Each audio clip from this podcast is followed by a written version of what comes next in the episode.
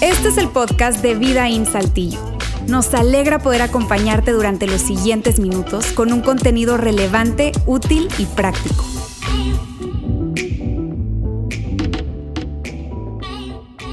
Arranco con una pregunta para todos ustedes. ¿Quiénes de los que están aquí están solteros, no están en una relación romántica, no están casados? Levante tu, mano así, con, mucho orgullo, con mucha lástima, no sé, depende de tu condición. algunos, yo, yo, y algunos, yo. Bien, ahora, ¿quiénes de los que estamos aquí estamos en una, relación, estamos casados, tenemos una pareja romántica, una pareja? Levantemos la mano también con mucho orgullo, bien, o con mucho yo. Depende de cómo sea el, el, caso. Bien, amigos, hoy vamos a hablar acerca de esta serie que hemos llamado Romance Moderno. Ahora, quiero anticipar el enfoque de hoy, de este domingo, va a ir un tanto hacia los solteros. ¿sí? Los solteros. Si tú estás casado, no te desconectes, por favor, no te desconectes. Vamos a hablar de varias cosas que vamos a decir, ah, ok, o ok, esto me puede servir aún estando casado. pero la semana pasada fue un enfoque más hacia los casados. Hoy vamos a hablar hacia los solteros. Ahora, la semana pasada, mi amigo Alejandro habló de la primera parte de Romance Moderno y el tema básicamente fue el siguiente, ¿cómo soy una persona ¿Cómo me vuelvo más atractivo, más atractiva? Eso fue el tema, aún estando casado. ¿Cómo puedo ser más atractivo si ya tengo, eh, no sé, 15 años de casado, ya voy en la novena temporada de mi matrimonio, de la serie de Netflix de mi matrimonio, ya como que es lo mismo, ¿qué onda? Eh, ya la ley de la gravedad está haciendo su efecto, bien su trabajo, ¿cómo me vuelvo más atractivo? Y la idea de la semana pasada, Alejandro nos decía que la atracción, el hacerse uno atractivo, tiene que ver con qué tan saludable emocionalmente estás, qué tan buen concepto de ti mismo tienes, entre más, entre mejor concepto de ti mismo, mejor autoestima, una autoestima sana, te vuelves una persona más atractiva. Y para tener un buen concepto de sí mismo, una autoestima sana, necesitas buscar a Dios. Entre más te acerques a Dios, tienes una autoestima mucho más sana y mucho mejor y de esa manera te vuelves una persona más atractiva. Si no escuchaste el tema, lo puedes escuchar en nuestro eh, podcast de Spotify. Ahí viene eh, la primera parte. Pero hoy, repito, el enfoque es hacia los solteros. Amigos, hoy vamos a hablar de citas románticas. Así que saquen pluma y papel. Bueno, si estás soltero, mejor saca tu celular, ¿verdad? que ya, ya, ni usan pluma ni papeles, pero ahí vas a poder anotar algunas cosas que, que, te, van a, te van a ayudar y te van a, te van a, voy a hacer cosas muy, muy prácticas para eso. Ahora, si tú estás soltero, como los primeros que levantaron su mano, unos felices y otros no tan felices, ¿sí? Este, aquí hay en la sala los siguientes tipos de solteros. Número uno, solteros que no están buscando ahorita una pareja, es decir, tal vez por la edad, sí, no sé si está mi hija de 13 años, pero mi hija no está en edad ahorita, ni se le ocurra, sí, todavía le faltan como unos 25, 30 años para eso. Entonces tú estás aquí y tú no estás buscando este, una, una relación de, de, pareja. Tal vez tú estás aquí y, estás soltero, soltera, pero acabas de terminar una relación, este, tal vez fue una relación eh, de tiempo, terminaste herido, lastimado, tal vez de un divorcio, y tú ahorita sí estás soltero, pero en este momento no estás buscando eh, una, una, relación eh, romántica, una, una pareja, aún así esto nos puede ayudar porque va a llegar el momento donde ya vas a necesitar esto y vas a estar listo o lista para eso. Y la tercera parte o, grupo de personas son los que están solteros en esa etapa de, en ese aspecto de soltería, que sí están solteros, tienen la edad para estar solteros y, están buscando a la bendita alma gemela. Sí, es decir, yo, yo sí, yo sí quisiera encontrarla, la estoy buscando, tengo tres años buscando esa pareja, no la encuentro, auxilio, ya estoy inscrito en páginas, en aplicaciones, eh, no llega. ¿Cómo le hago? Dame tips. Ya tienen pluma, lápiz, papel, libreta, audio, tienen todo, ¿verdad?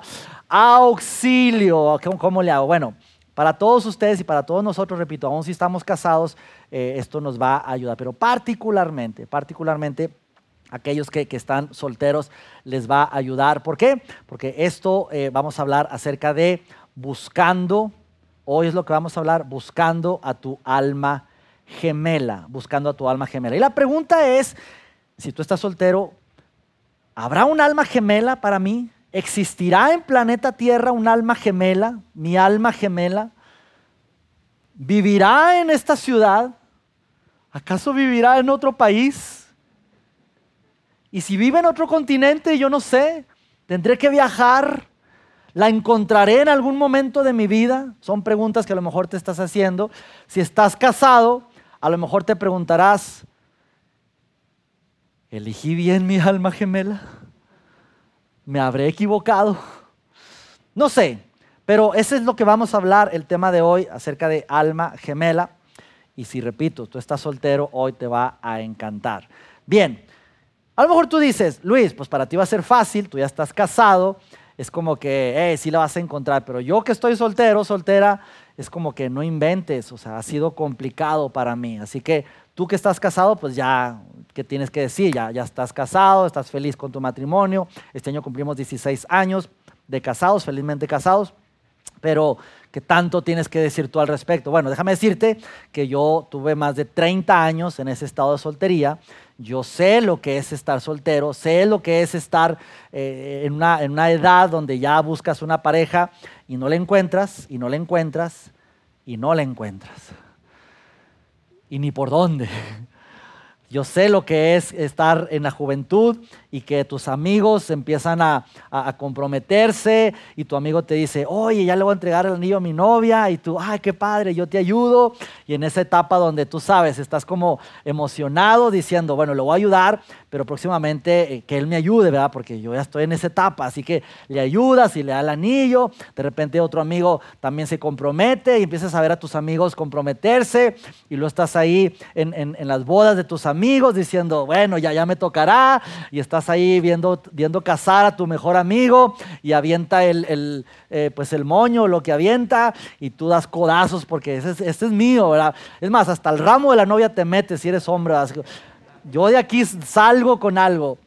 Este, y ves a tus amigos casarse y dices, bueno, ahorita estoy apoyándolos porque cuando venga la mía, pues que, que ellos me apoyen, pero pasa el tiempo y nada, y ya de pronto ya te, ves ahí con una invitación para el primer año del hijo de tu amigo, y tú dices, Dios mío, está pasando el tiempo, yo sigo soltero, sigo soltera, yo sé lo que es eso, eso pasó con mis amigos, yo sé lo que es estar en el cumpleaños número uno del, hijo de tu mejor amigo, y tú estás ahí en la casa soltero, ¿verdad? Yo sé lo que es levantarse, ir a agarrar palomitas y tomar eh, agua fiel, agua desabrida, y tú soltero así como que, ah, como que viendo a ver si hay una chica. Yo, yo sé lo que es eso. Yo personalmente ah, incluso batallaba con, las relaciones románticas en el sentido de que era muy inseguro, no tenía habilidades eh, para nada en cuanto a acercarme a, una mujer y cortejarla ahí de manera romántica. La verdad es que estaba yo muy papanatas, sinceramente, por, por años. Este, prácticamente hasta llegar a la universidad. Yo no tenía esa habilidad en relacionar con las mujeres. Yo era de los que sacaba mi iPhone y le decía, Alexa, ¿qué, qué opinas de mi persona? Y me decía, menso, no soy Alexa, soy Siri. O sea, cosas así, ¿verdad? Lo de las mujeres no era lo mío, definitivamente. Entonces, sé, de lo que estoy hablando. 31 años, me casé a los 31 años, así que yo sé lo que es estar soltero en busca de. Pero hoy precisamente vamos a hablar acerca de eso. Ahora, para las relaciones hay, ciertas ecuaciones que nos pueden ayudar a entender un poco más. La ecuación es la siguiente. Persona correcta en el momento equivocado, tú encuentras a la persona correcta en el momento equivocado, eso te va a dar una relación equivocada. Tal vez es un buen partido, un buen prospecto, pero no estás en el momento. Tal vez estás muy chico, chica todavía de edad, tal vez recién acabas de terminar una, una relación y es la persona correcta, pero no es el momento correcto. Eso, amigos, va a ser una relación incorrecta, equivocada. Ahora, tal vez sea el momento correcto, pero la persona incorrecta. Momento correcto con la persona equivocada, eso igual, va a ser una relación equivocada, una relación incorrecta. Es importante saber eh, qué es lo correcto. Ahora, otra ecuación dice, persona incorrecta en el momento incorrecto, no, eso ya es tercera guerra mundial. O sea, eso va destinado al fracaso, ¿sí? Una, acabas de terminar una relación tal vez de matrimonio, de noviazgo de tres años, y al mes estás en otra relación con alguien tóxico, olvídate, eso va a ser tercera guerra mundial. ¿Qué es lo que buscamos? Esta ecuación, la persona correcto, correcta, perdón, en el tiempo correcto. Eso nos va a dar una relación correcta, correcta. Ahora, hablamos de alma gemela. ¿De dónde sale este término de alma gemela? Creo que todos hemos escuchado el término alma gemela. Estoy buscando mi alma gemela. Bueno, este término de alma gemela viene de la antigua Grecia. Sí, muchos han escuchado, todos han escuchado a Platón. Platón, un filósofo griego, tenía una serie de, discípulos, de alumnos. Uno de ellos era Aristófanes. Aristófanes era un alumno de Platón que en una de sus tareas él escribió una fábula, una fábula griega, y él escribió en la siguiente fábula eh, algo como antes en la mitología griega, pero eh, fue algo inventado, no fue que una creencia, sino fue algo inventado que, inventó Aristófanes. El, ser humano era una persona con dos seres, por así decirlo. Incluso eh, tenía dos rostros, uno para acá, uno para acá, cuatro, cuatro brazos, cuatro pies, uno era aspecto varonil, otro era aspecto eh, femenino, y era como el ser humano eh, hombre mujer. Y los dioses veían al ser humano muy poderosos, así que un dios, eh, creo que fue Zeus de la mitología griega, en esa fábula, Aristófanes dice que, el, dios griego cortó a ese ser humano porque era muy poderoso para quitarle poder y lo dividió en dos. Así que ahora ya ese ser humano era, eran dos con, un alma, así que el alma se dividía y tenían que encontrar como a, su alma gemela. De ahí viene el término alma gemela, es decir, eh, eh, soy la mitad, necesito mi otra mitad, ¿sí? Así que eh, se, buscaba en eso. Y eso se llevó al romanticismo, al grado de ya hoy hablar de, pues de, mi complemento, ¿sí? Como dijo la, la filósofa dramaturga Fey, tú mi complemento, mi media naranja, ¿sí? Es decir, de ahí viene eso, eso de, si yo no encuentro a mi pareja, entonces estoy a la mitad, estoy al 50%. Bueno, ya no es media naranja, ya es medio limón, porque ya está más caro el limón que la naranja. ¿no? Entonces, ah, de, ahí, de ahí viene ese término, alma gemela.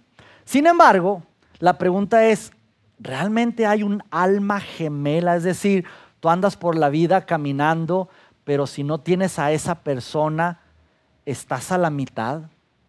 Es decir, ¿cómo andas? Al 50. ¿Será así? ¿O será que podemos nosotros estar al 100? Quiero decirte lo siguiente, si tú estás ahorita en ese estado de, de soltería, amigos, incluso en busca de, incluso desesperado o desesperada, eso no es una maldición. No lo tomes como este yugo que traigo, esta maldición. No es una enfermedad. Si no es algo que me urge salir de esto porque si no estoy solamente a la mitad. No, amigos. No, no, no. Tú puedes estar 100% completo siendo soltero y siendo soltera.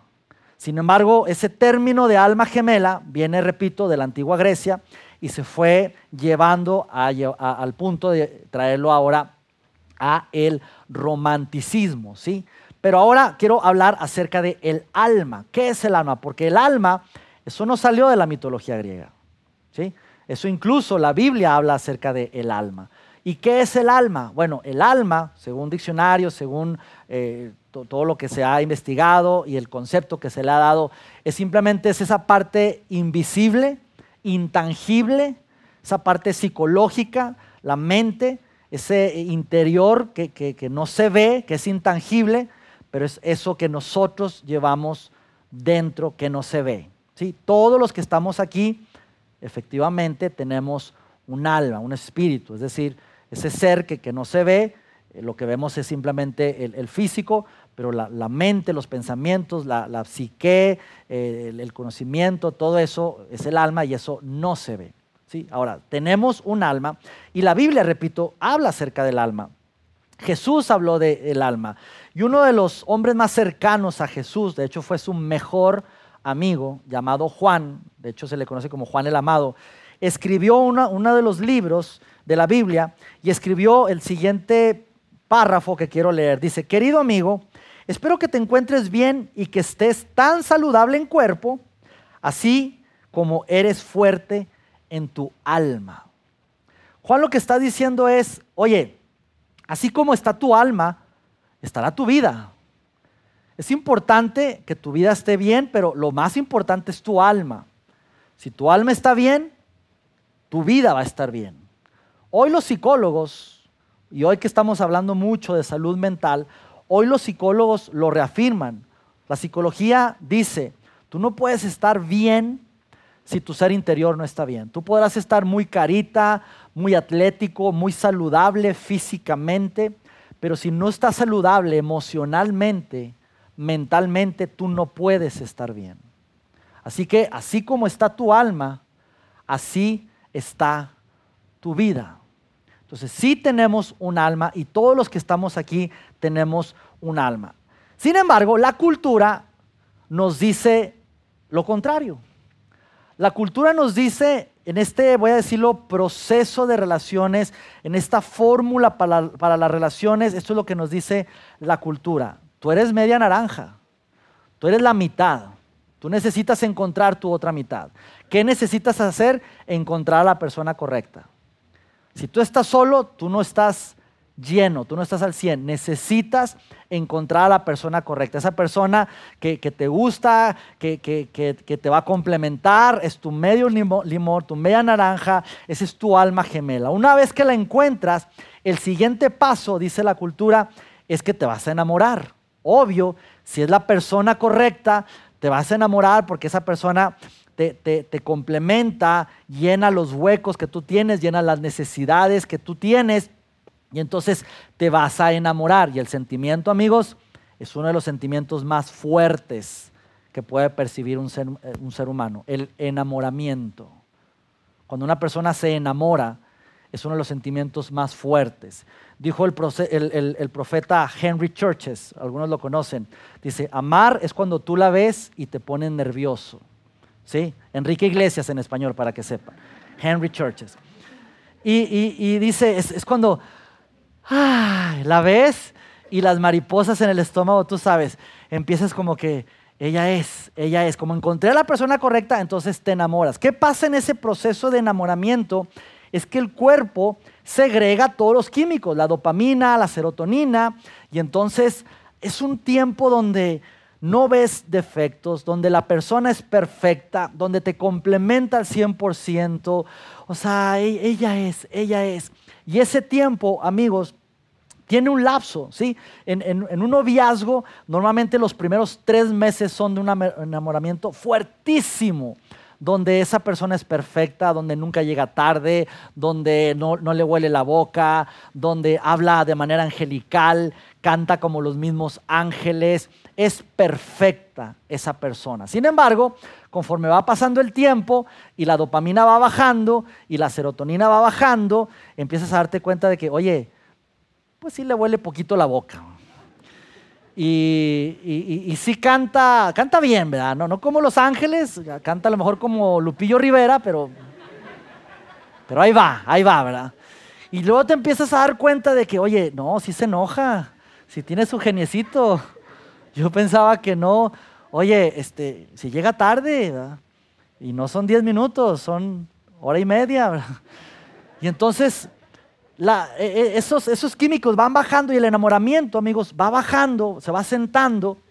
Y, y tú pregúntale a, psicólogos, duran más o menos ya donde, donde terminan de 12 a 18 meses, donde ya eso se apaga. ¿sí? Y el enamoramiento ya, ya se apaga. Incluso el sentimiento es más fuerte que del amor mismo. Pero es donde empieza a salir el verdadero amor.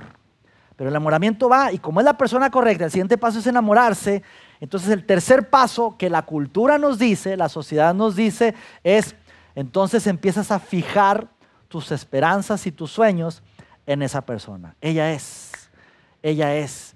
Y todas mis carencias que yo tengo, toda esa parte que me falta, mi 50%, ella es. Y empiezas a poner todos tus sueños, es que yo, yo, yo quiero lograr esto, pero, pero sin ella, sin esa persona, no lo va a lograr. Así que todos mis sueños y esperanzas empiezo a depositarlos en esa persona y a poner todas mis expectativas en esa persona. Pero ¿qué sucede aquí? Que esa persona está igual que tú y todas sus expectativas las empieza a poner en ti. Y como ya el enamoramiento terminó y ya te estás dando cuenta de una realidad, lo que sucede es que empiezas en una relación de no me estás dando lo suficiente, no me estás complementando lo suficiente.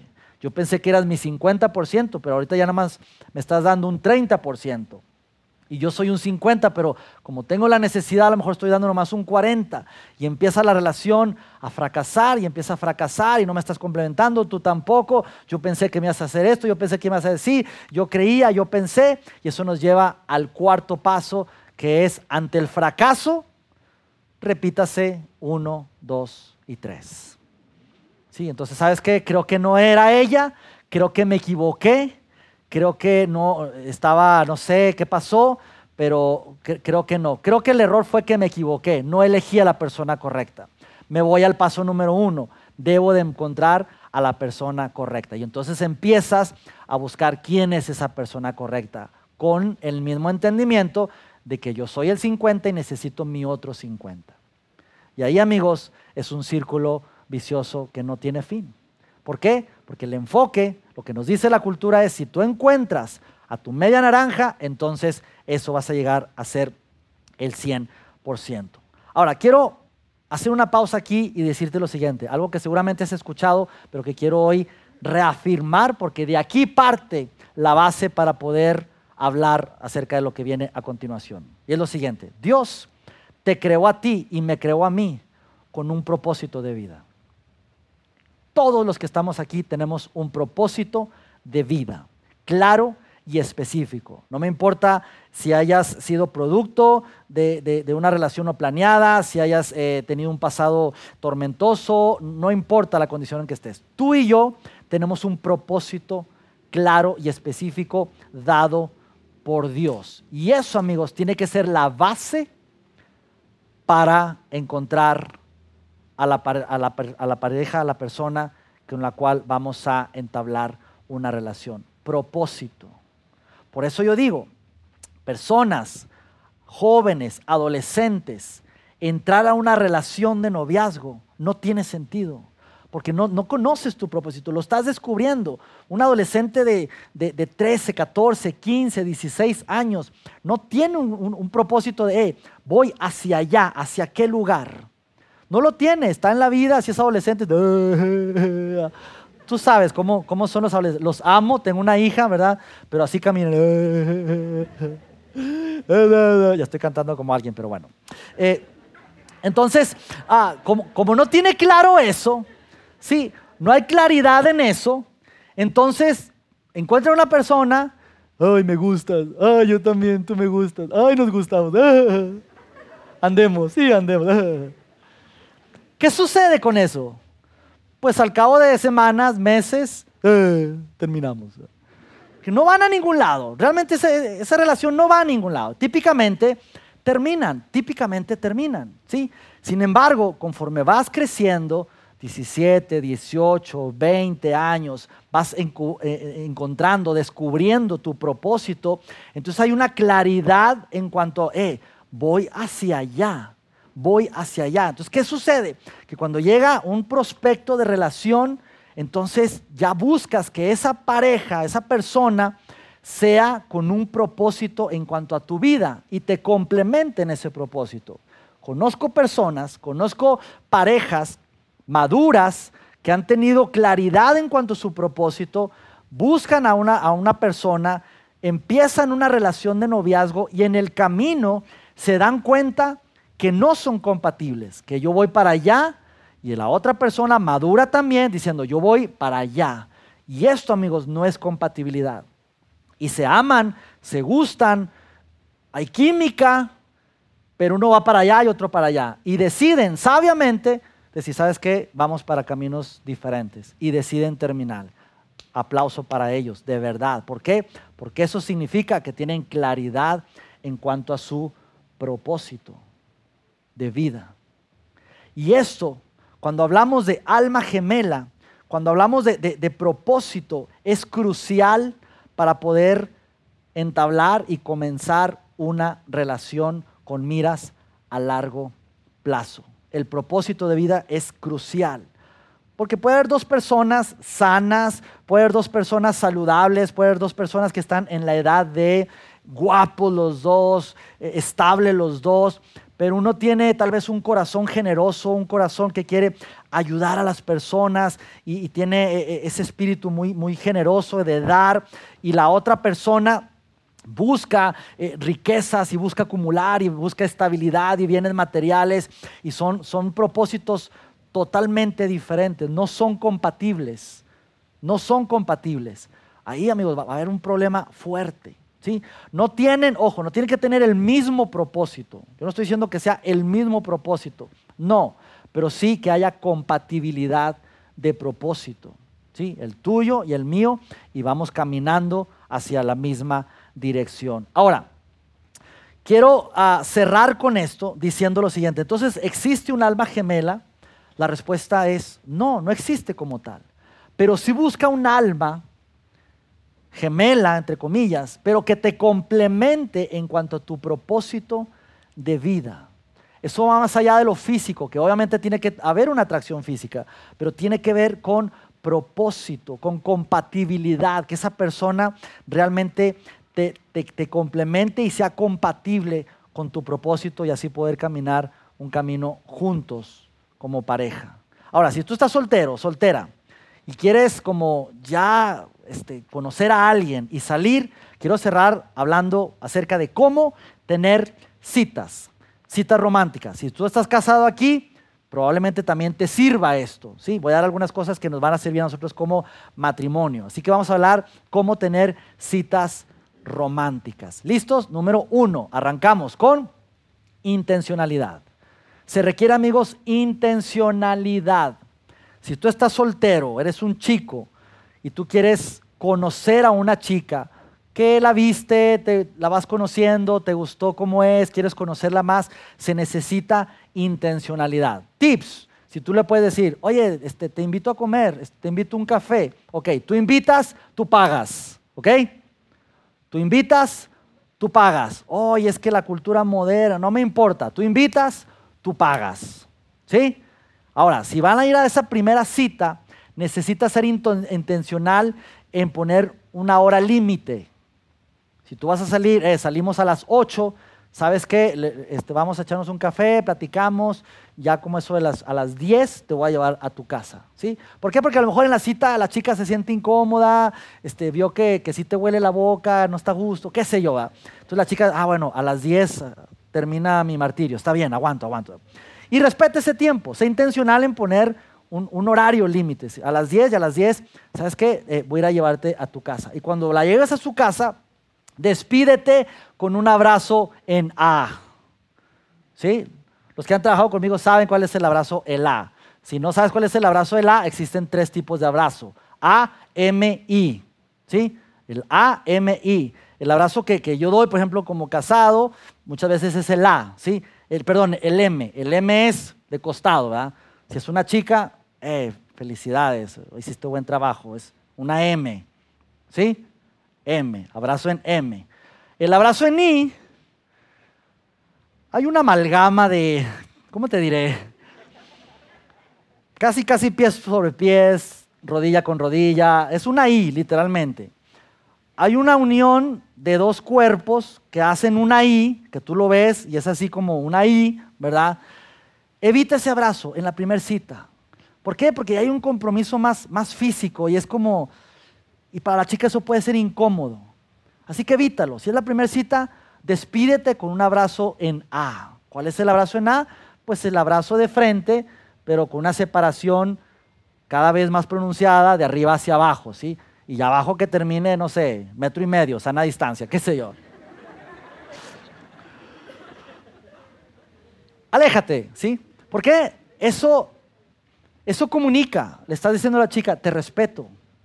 Sí, te respeto. Y es, una primer cita. Simplemente salimos a conocernos, pero requiere intencionalidad. Segunda cosa, requiere claridad. Claridad en tus citas. Tú tienes que tener claro, es decir, ¿Qué, eh, qué quieres hacer? Claridad en cuanto al proceso. Número uno, oye, esa chava este, me, pues, me gusta, me atrae. ¿Qué haces? Invítala primero a tomar un café. No le invites a salir, no le invites a conocernos más, no, simplemente un café. Simplemente puedes decirle, oye, este, ¿qué onda? ¿Cómo ves si nos vamos a, tomar un café?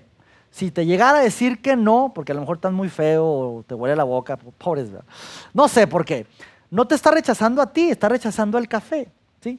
Pero si te dice que sí, salgan a tomar un café, pero hazle así. Ahora, mujeres, mujeres, oye, ¿cómo le hago? Yo soy mujer, estoy esperando que, un hombre me, invite. Hoy en la cultura ya las mujeres invitan también a, los hombres, este, eso ya son criterios, pero si tú eres mujer, bueno, cuando uno necesita un taxi, uno está buscando taxis, ¿verdad?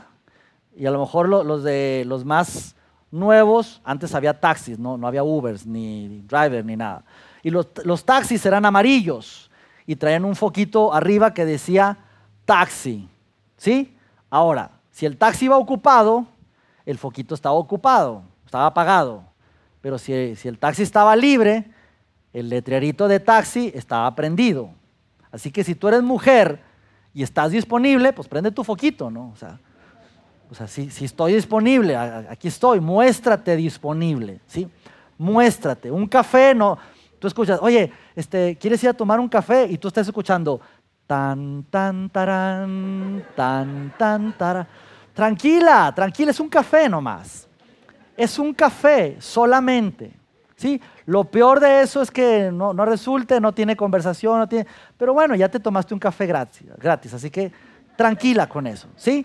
Pero si eres hombre, simplemente invítala. Si va avanzando la relación, están saliendo cada vez más, más, Haz preguntas sabias, ¿sí? Necesitas claridad en de qué vamos a hablar, conócela más, cuántos hermanos tienes, de dónde vienes, haz conversaciones relajadas, tranquilas, no comprometedoras, empieza a conocer más. Y si se hacen ya novios, empieza con conversaciones ya un poco más profundas en cuanto a, ¿sabes qué? Si, si me, atraes, me gusta, yo, yo te atraigo, yo te gusto, sí, conforme va pasando la relación, traigan claridad hacia dónde va esto. ¿Sí? Oye, ¿te ves conmigo el resto de tu vida? Yo me veo contigo el resto de mi vida. Oye, eh, como dijo la profeta Jennifer, ¿y el anillo para cuándo?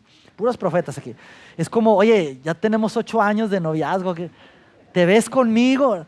Eh, necesitamos accionar, pero traigan claridad. Si no, si no, ¿sí? Es mejor aquí terminar.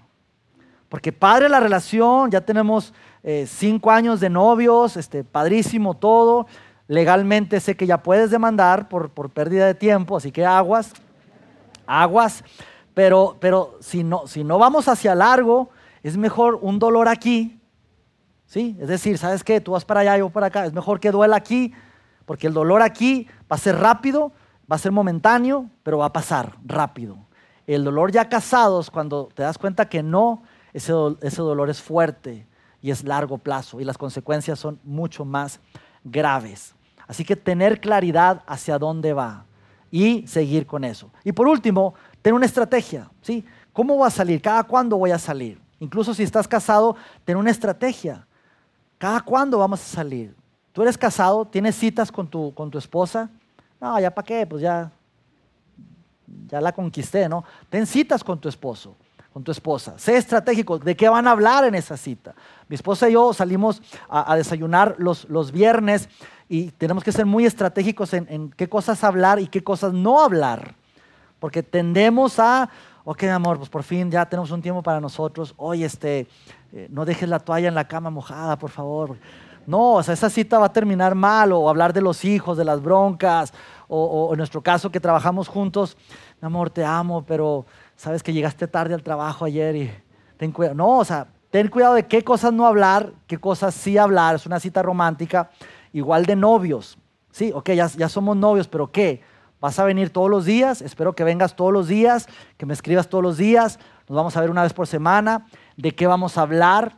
¿Sí? Cuida de no llegar y lo, ah, me gusta, sí, quieres ser mi novia, sí. Oye, ¿cuántos hijos quieres tener? Espérate, espérate, o sea, ten tiempo para las conversaciones eh, debidas a su tiempo. Así que se trata, amigos, de buscar a esa persona que va a complementar tu propósito de vida.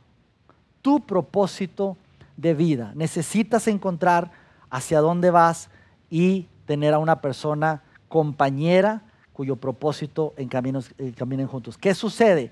Que cuando tú tienes a la persona correcta en el tiempo correcto, la sinergia que se crea es poderosa y al fin de cuentas eso nos ayuda a cumplir con el propósito que Dios ha puesto en nosotros como personas. Oramos, Señor, gracias porque hoy estamos aquí, Señor, ah, hablando acerca de relaciones, de citas románticas, de pareja y queremos darte gracias porque todo se trata, Señor, de cumplir con tus planes que tienes para nosotros. Y qué bendición poder contar con alguien, Señor, otra persona que está al 100% y juntos crear un 200%. Y eso trae sinergia y poder cumplir con tu propósito en nuestras vidas. Gracias, Señor. Pido por cada una de las personas que están aquí solteras, que no están en una relación formal o que ya están, Señor, y están con planes a, a un matrimonio. Te pido que les des sabiduría, Dios, en sus decisiones y que traiga, Señor, favor a esas relaciones. Gracias por todo, en el nombre de Jesús. Amén. Amén. Amigos, el próximo domingo, tercera y última parte, vamos a hablar un poco acerca de si ha salido lastimado en alguna relación, relaciones rotas, corazones lastimados. Eso vamos a hablar en la tercera y última parte de amor, eh, de romance moderno. Que tengan una excelente tarde y buen provecho si van a comer. Chao, chao.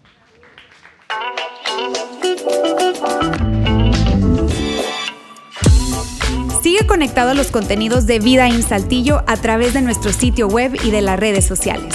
Muy pronto estaremos de vuelta con un nuevo episodio.